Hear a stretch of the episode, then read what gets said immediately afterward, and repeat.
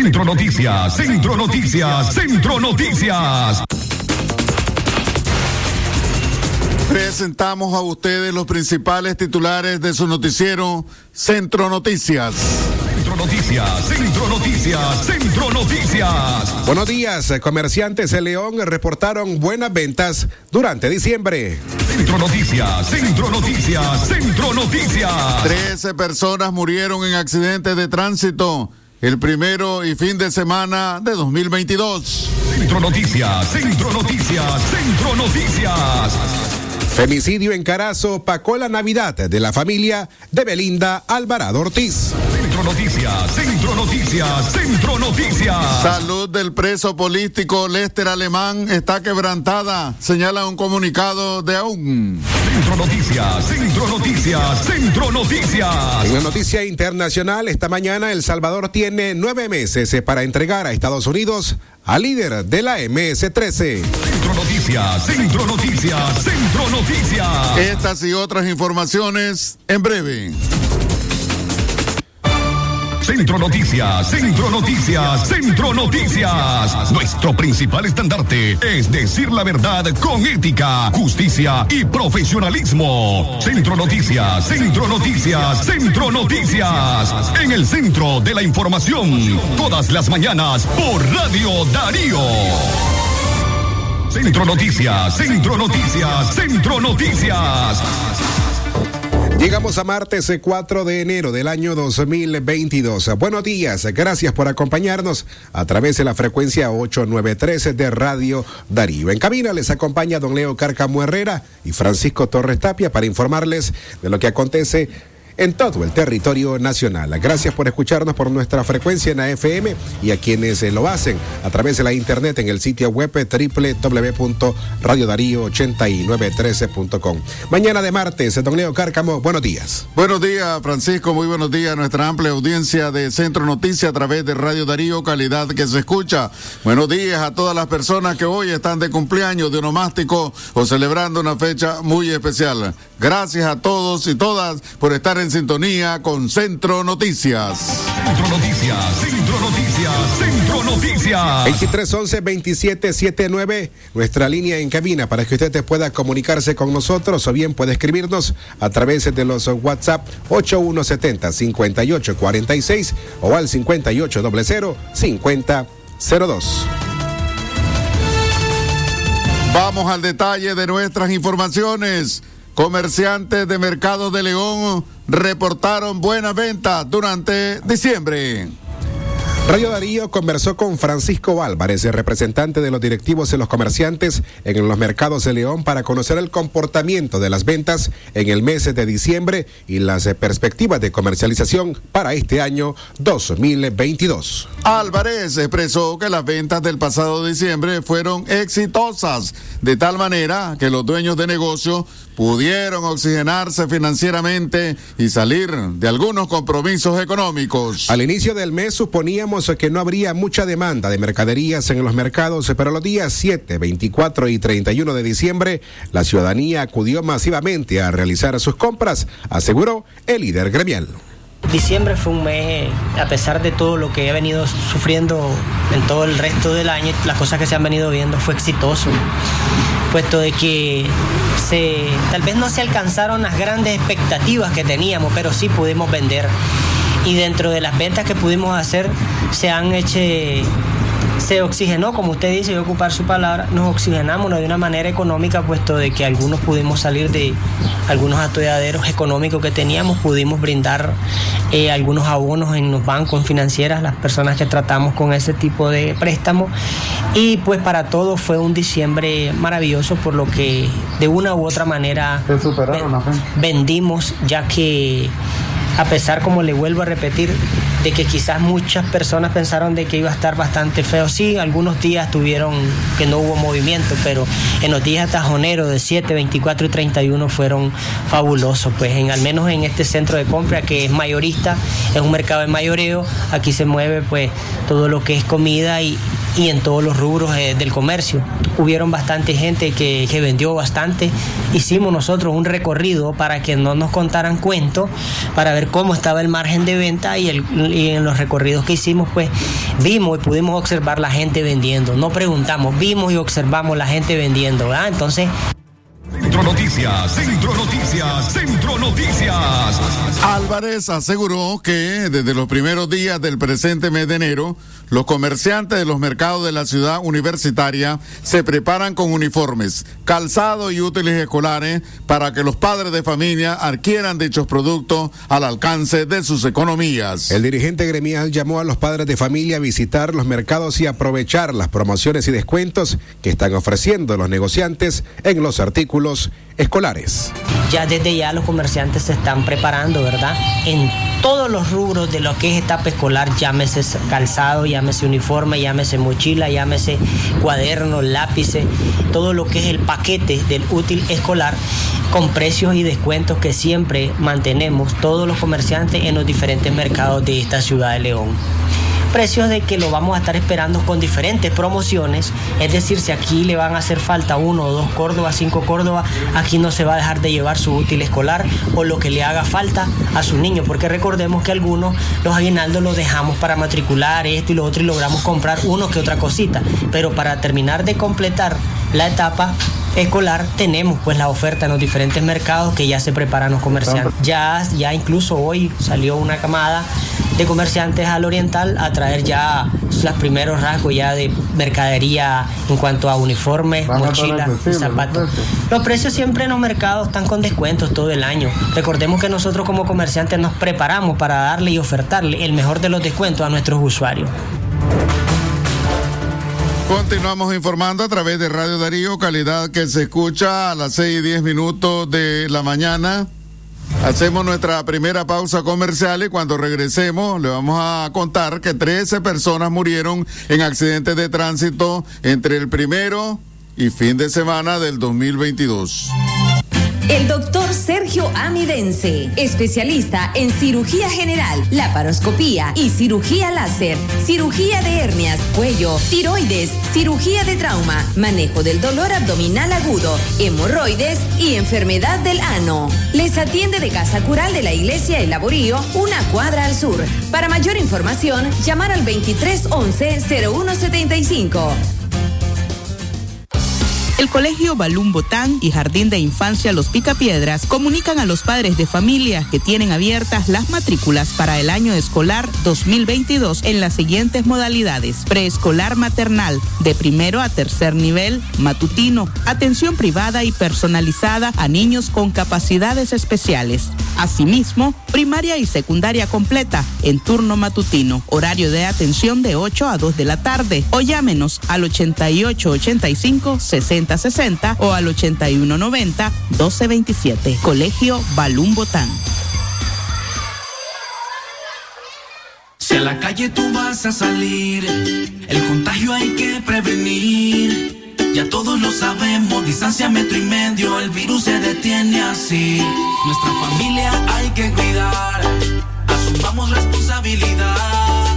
Lavémonos las manos, usemos tapabocas, así podemos ayudar. Quédate en casa. Vamos Nicaragua, todos unidos, quédate en casa.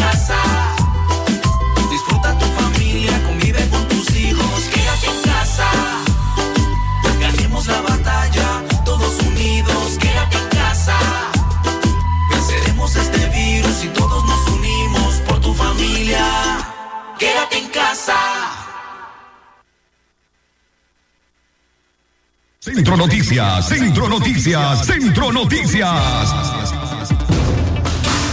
Las seis con 12 minutos en la mañana. Gracias eh, por continuar informándose con nosotros a través de Radio Darío.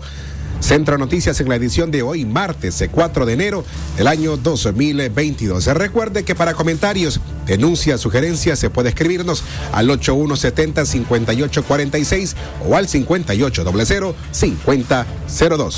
Bueno, quiero hacer un paréntesis para saludar a todos los médicos que en estos momentos se encuentran desayunando en el Hospital Escuela Oscar Danilo Rosales, que son, Francisco, fieles oyentes de los noticieros de Radio Darío. Avanzamos en las informaciones. 13 personas murieron en accidentes de tránsito. El primero o en el primer fin de semana de este año 2022. 13 personas fallecieron en accidentes de tránsito del 31 de diciembre pasado al primero de enero del corriente, reportaron ayer lunes las autoridades de tránsito de la policía. Los fallecidos fueron siete conductores, cuatro pasajeros y 12 peatones, disminuyendo a uno en relación al año pasado. Los departamentos donde ocurrieron accidentes mortales son Managua con tres víctimas, el Triángulo Minero, Chontales, Chinandega con dos fallecidos. Centro Noticias, Centro Noticias, Centro. En otras informaciones, el motociclista Jeffrey Cruz López, de 31 años, murió la madrugada del lunes al caer a un barranco de unos 30 metros de profundidad en la comarca Los Orcones, localizada en el municipio de Pueblo Nuevo, en el departamento de Estelí. Según las investigaciones, Cruz López conducía en estado de ebriedad, a exceso de velocidad y sin casco de seguridad. La motocicleta placa Estelí 9600, en la que se salió de la vía y cayó al barranco sufriendo la muerte o sufriendo una muerte instantánea. Centro Noticias, Centro Noticias, Centro Noticias. Y por último, en nuestro bloque de sucesos, la tarde de ayer, el lunes, salió a flote el cuerpo del joven Luis Carlos Gómez, de 20 años, que el domingo se ahogó en el balneario de Pochomil, ubicado en el municipio de San Rafael del Sur, en el departamento de Managua. Después de 24 horas de búsqueda, las olas expulsaron hasta las costas el cuerpo de la víctima. El occiso era originario del municipio de Tipitapa.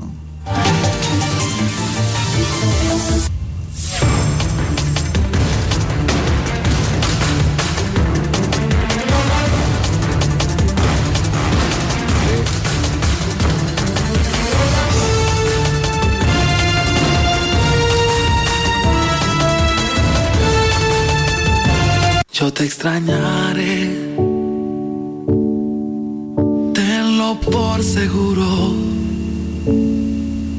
Fueron tantos bellos y malos. Atención, mucha atención. Las familias de Toruño Alemán, Toruño Cabrera y Toruño Girón agradecen las muestras de condolencias expresadas en asistencia a la vela y funeral, ofrendas florales y mensajes telefónicos por el sensible fallecimiento del ingeniero Juan José Toruño Girón. A la vez invitan al trío de misa a realizarse los días de mañana miércoles 5, el jueves 6 y viernes 7 de enero del corriente 2022. Acto piadoso que se realizará en la iglesia El Calvario de la ciudad de León a las 4 de la tarde. Por su asistencia y oraciones, el eterno agradecimiento de la familia doliente. Que descanse en paz el ingeniero Juan José Toruño Girón.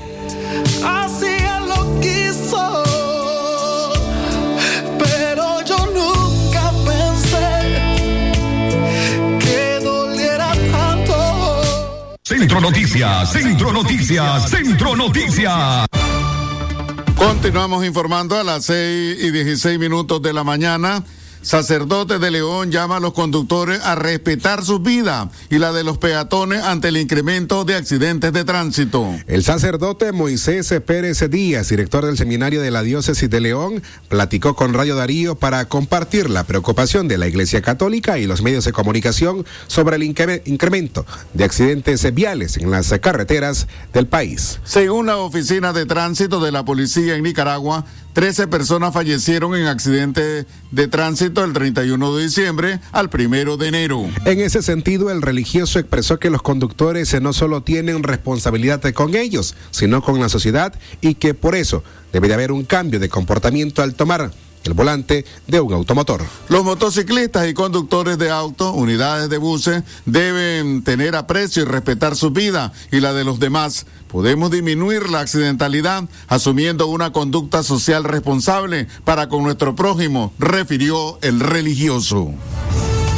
Estamos ante una situación y un fenómeno que nos tiene preocupados y es la enorme cantidad de accidentes viales que han resultado en numerosas pérdidas de vidas humanas, así como de cuantiosos daños materiales.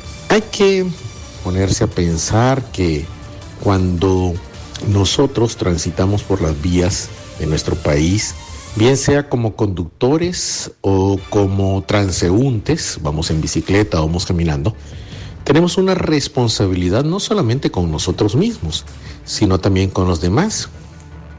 Vivir en sociedad, vivir en relación de unos con otros, supone también la mutua corresponsabilidad. Por lo tanto, cuando yo tomo eh, la conducción de un vehículo automotor, debo hacerlo no solamente pensando en mi propio beneficio y en mi propio bien, sino también pensando en el bien de quienes van conmigo y de las personas que están a nuestro alrededor. Entonces, para quienes conducen, para quienes tienen esa posibilidad de, de manejar un vehículo, deben hacerlo siempre cuidando no solo de atender las señales de tráfico y, cuidar de sí mismos, sino también de cuidar a los peatones a quienes van con uno. Centro Noticias, Centro Noticias, Centro Noticias. A las 6 y 19 minutos de la mañana continuamos informando Centro Noticias a través de Radio Darío, la radio del indiscutible primer lugar en el occidente de Nicaragua. Para cualquier comunicación, Francisco Torres, que deben de ser los ciudadanos para eh, estar en contacto con Radio Darío. Puede marcar al 2311-2779 o escribirnos a los números de WhatsApp el 8170-5846 y el 5800-5002. La siguiente información corresponde al asesinato de una mujer en el departamento de Carazo. El femi un femicidio en ese departamento opacó la Navidad de la familia de Belinda Alvarado Ortiz. A las 2 de la tarde del pasado 25 de diciembre, un joven se presentó en la casa de la señora María Isabel Norori con la noticia de que su hermana Belinda y su esposo estaban discutiendo. Todo pasó muy rápido y cuando se percataron era necesario tra trasla trasladar de urgencia a la mujer. Allí en la sala de emergencias del Hospital Regional Santiago de la ciudad de Ginotepe y Carazo dio su último suspiro. Belinda Alvarado Ortiz, de 40 años de edad, luego de haber sido golpeada por su cónyuge Pedro Joaquín González. El cuerpo de Belinda a Alvarado Ortiz, que en paz descanse, fue llevado al Instituto de Medicina Legal debido a que su agresor dijo que ella se había tomado unas pastillas para curar frijoles. Pese a, esas declaraciones, los médicos del Hospital Regional Santiago de Ginotepe descartaron esas hipótesis. Escuchen a estas hermanas dolientas que han quedado aquí, un vacío en su corazón, y han quedado dos niños sin madre, uno de tres años y una de 18 años. Es todo. Ella recibió maltrato de parte del esposo, ¿no? Sí. ¿Nunca lo denunció, sí? No, nunca lo denunció. ¿Ustedes no saben el paradero de él? Hasta no, no, no, no sabemos. Para ver, no sabemos. ¿Y cómo la mató? ¿Qué es lo que se dice? El dictamen. Doctor, el dictamen salió que fue un, un golpe en su cabeza. Uh -huh. Le dio. Dice que le dio con un objeto. Un objeto. Cortopunzante también. No, como un tubo o le dio con, con, contra el muro. ¿Nadie vio eso? No, no. Porque su nombre es. El nombre de mi hermana, Belinda Carmen Alvarado. ¿Y el suyo? Daniel Ángel Alvarado Norolo. ¿Cuántos años tenía su hermano? 30 y, 37. Muchas gracias. Usted escuchaba a Tania Norori, hermana de la víctima, quien también mencionó que en el dictamen forense no arrojaba ninguna sustancia tóxica en el cuerpo más que solo golpes en la cabeza, por lo que el caso fue tipificado como feminicidio. Familiares de la fallecida piden la intervención de las autoridades gubernamentales para que agilice la búsqueda del agresor que se presume huyó a bordo de una lancha con rumbo a un desconocido. Para don Ramón Antonio Alvarado, padre de la víctima, la situación no es nada fácil, pues indica que todo el tiempo su hija fue maltratada físicamente, pero que nunca se imaginó que la llegaran a matar. Este es un golpe, estar pensando que ella se va, deja a dos criaturas, el salvaje este noche de ver eso. Y la del pensamiento, que a dónde anda, que a dónde anda este malvado. Salió huyendo él. Ando huyendo, ando huyendo porque sabe lo que hizo. Y sabe con qué clase de gente se topó. ¿Ve? ¿Sabe con qué clase de gente se topó? ¿Usted alguna vez supo que su hija recibía maltrato de parte de él? Sí, ellos tenían un, ella, yo vivía aconsejándola. Ella había perdido la, la amistad con su familia, con yo que ya soy su padre. Por él. Por él. Él, cuando se juntó con él, eh, yo creo que no tenía ni segundo calzoncillo. Relación de él. Yo nunca la probé, porque era un vividor, tiene como, como cuatro o cinco mujeres con hijos, ve, Eh, malos pasos, uno está preso, el padre acaba de salir, cinco años, siete años preso. Entonces yo soy enemigo de esa gente que anda en malos caminos. Soy enemigo. Mi familia somos muy pobres, pero muy sanos. Eh, no sería todo. Y espero que estas tomas se rieguen en todo el mundo para que las autoridades lo reconozcan y lo capturen a donde vaya.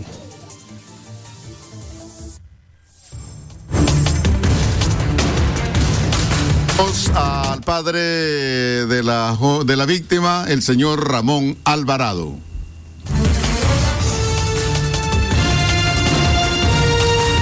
Las seis con 24 minutos en la mañana. Recuerden, amigas y amigos oyentes, que las noticias internacionales en todo momento usted te puede leerlas a través de La Voz de América en su sitio web www.vozdeamerica.com. También puede escucharlas de lunes a viernes a las 6 y 25 de la mañana en la voz de Yoconda Tapia Reynolds, quien ya se encuentra con nosotros vía telefónica para informarnos de lo que acontece a nivel internacional desde la sede de La Voz de América en Washington. Yoconda, buenos días.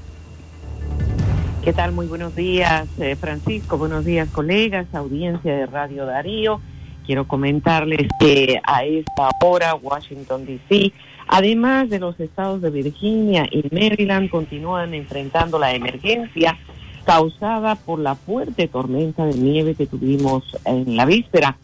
Y es que eh, nevó aquí en toda esta zona aproximadamente por ocho horas continuas y eh, dejó una capa de nieve de aproximadamente 25 centímetros y en algunos lugares incluso hasta 30 centímetros.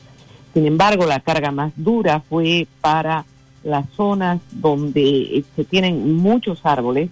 Los árboles están completamente cubiertos de nieve. Recuerden ustedes que en el verano nosotros tenemos una cantidad de árboles verdes y de muchos colores pero um, en el invierno pierden todas estas eh, hojas y obviamente se convierten solamente en ramas.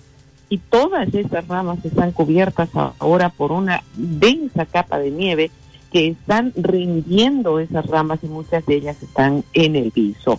Pero además también eh, el peso de la nieve que ya durante la noche debido a las bajas temperaturas se ha convertido en nieve ha provocado una cantidad de caídas de cables de tensión eléctrica que han dejado sin luz a una variedad de ciudades que pasaron la noche muy fría, sin duda alguna, sin calefacción.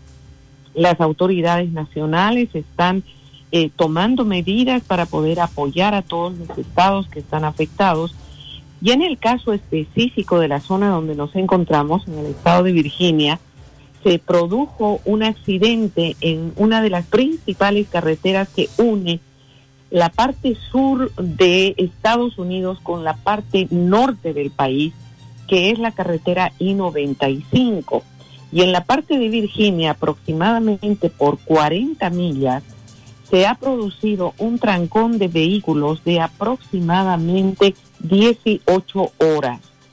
Un accidente bastante impactante que, in- que involucró a algo más de cuatro camiones, eh, camiones muy grandes, cerró la carretera ayer a la una de la tarde y recién ahora se está pudiendo lograr sacar a estos camiones y permitir que la gente que se eh, quedó en sus automóviles durante todo ese tiempo empiece a circular.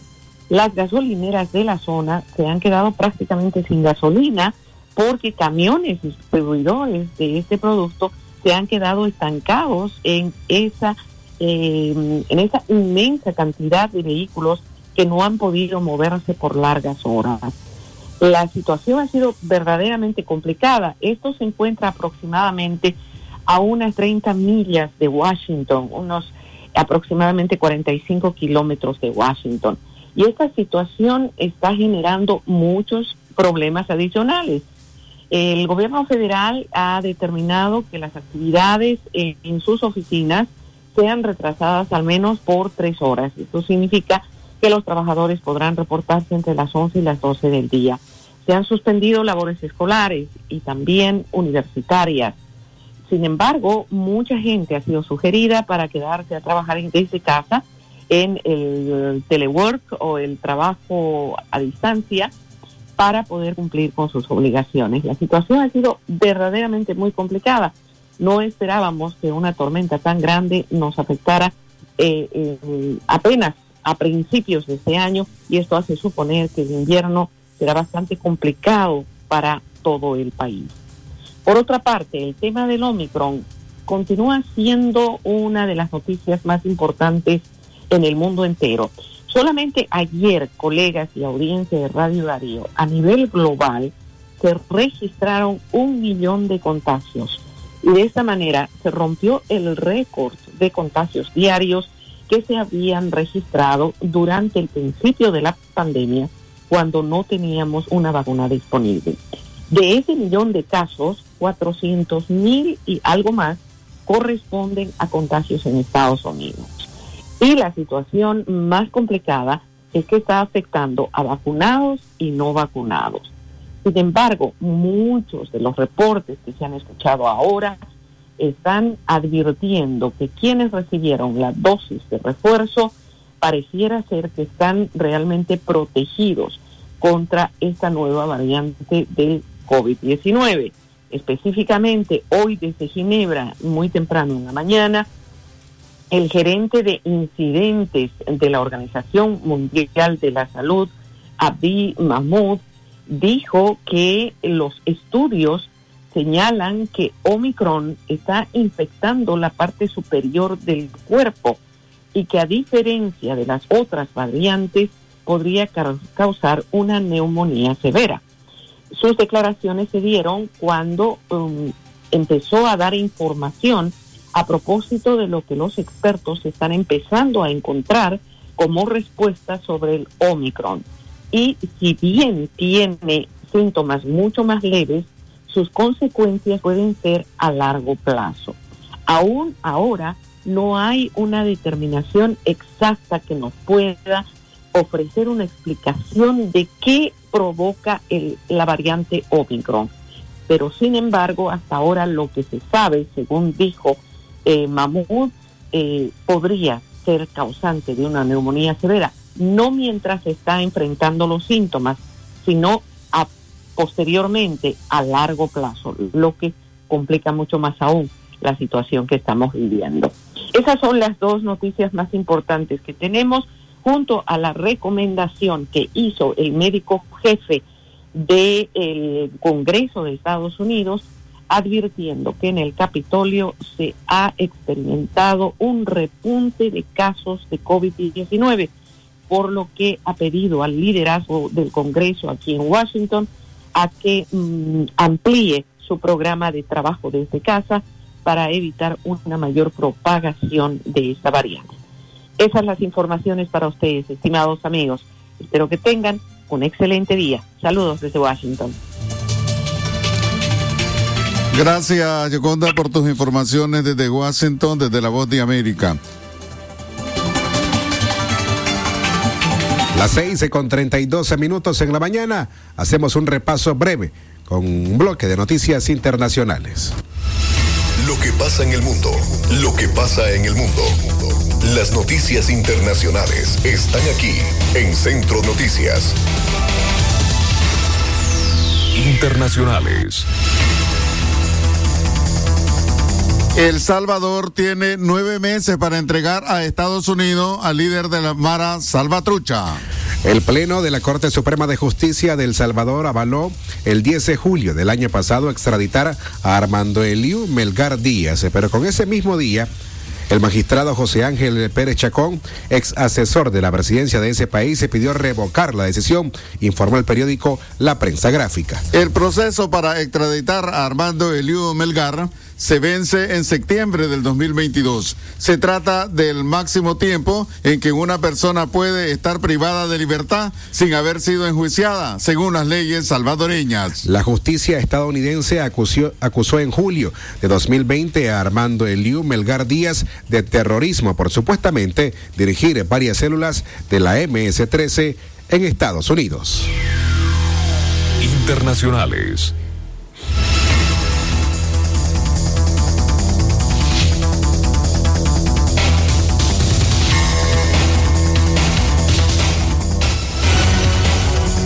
Es que esto lo dijo ella.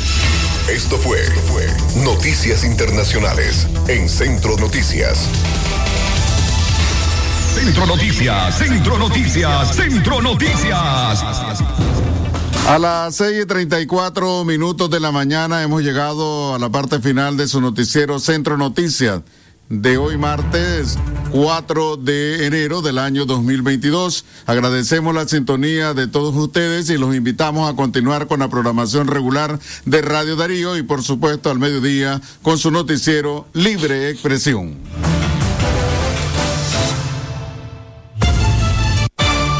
Centro Noticias, Centro Noticias, Centro Noticias. Nuestro principal estandarte es decir la verdad con ética, justicia y profesionalismo. Centro Noticias, Centro Noticias, Centro Noticias. En el centro de la información, todas las mañanas por Radio Darío.